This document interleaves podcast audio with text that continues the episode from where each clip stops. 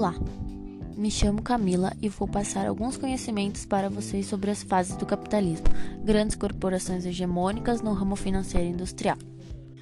A origem do capitalismo, na verdade, não existe, pois o capitalismo parece estar sempre lá, em algum lugar ou qualquer lugar, precisando apenas ser libertado de suas correntes dos grilhões de feudalismo, por exemplo, para poder crescer e amadurecer. O capitalismo comercial foi a primeira fase do sistema capitalista. O capitalismo comercial pode ser chamado de mercantil. É considerado o pré-capitalismo, uma vez ele representou a primeira fase do sistema econômico capitalista, pois ele surge no final do século XV, marcando o fim da Idade Média, e o início da Idade Moderna, o qual durou até o século XVIII, quando desaponta a Revolução Industrial pois ele é baseado nas trocas comerciais, empregado nas colônias na América, da África e da Ásia. O capitalismo industrial foi a segunda fase do sistema capitalista, pois ele é uma nova fase desse sistema econômico. Ele surge em meio a um processo de revoluções políticas e tecnológicas, na segunda metade do século XVIII. Com essa nova fase é superado o capitalismo comercial, também chamado do mercantilismo, pois ele surgiu nos fins do século XIV e vigorou até então. Um exemplo dele é a troca do trabalho manual pelo trabalho mecânico nas indústrias. O capitalismo financeiro foi a terceira fase do sistema capitalista, também conhecido como capitalista monopolista. Essa é a fase do sistema capitalista caracterizada pelo crescimento de especulações financeiras em torno de ações de empresas, juros, títulos de dívidas e diversas formas de crédito que se transformaram em mercadorias. O capital industrial e o capital de financiamento são intensificação de processo de monopolização.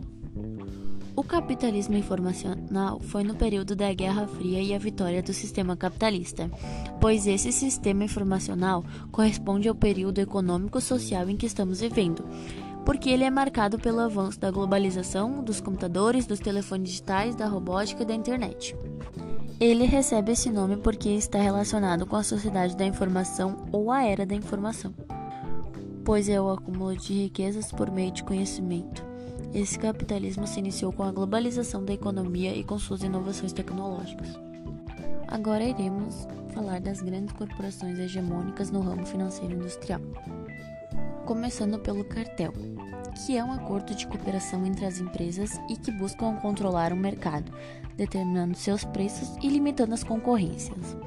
Os cartéis prejudicam os consumidores porque eles aumentam os preços e restringem a oferta de produtos ou serviços. Um exemplo deles são as empresas Ambev, que uniu a Brahma, Skol e Antártica, derrubando a concorrência de várias outras cervejas. Sobre o truste, temos horizontais e verticais. Nos horizontais, eles reúnem-se tipos de empresas que fabricam o mesmo produto. E nos trustes verticais, uma empresa domina unidades produtivas responsáveis por várias etapas de produção. Alguns exemplos disso são as minas de ferro e carvão, ou empresas siderúrgicas e fábricas de locomotivas. O holding trata-se de uma empresa que possui a maioria das ações de outras empresas e que detém o controle da sua administração e das políticas empresárias. Há sociedades não operacionais que têm seu patrimônio composto de ações de outras companhias. E um exemplo dela é a Flora, o Canal Rural e Banco Original, o Itaú Unibanco. Na sua forma mais clássica e pura, o monopólio é um domínio de um único fornecedor sobre aquela oferta do produto ou serviço que não, que não possui substituto. O exemplo é o Petrobras no Brasil, óleo e gás. O oligopólio tem dois exemplos, que são o puro e o diferenciado.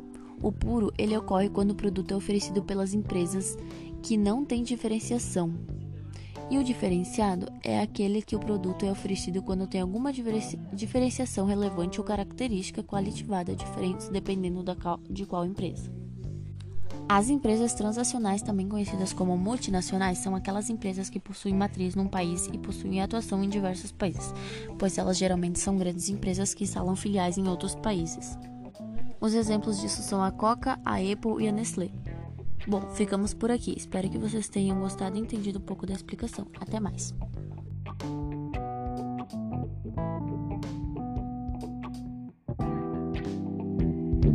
Música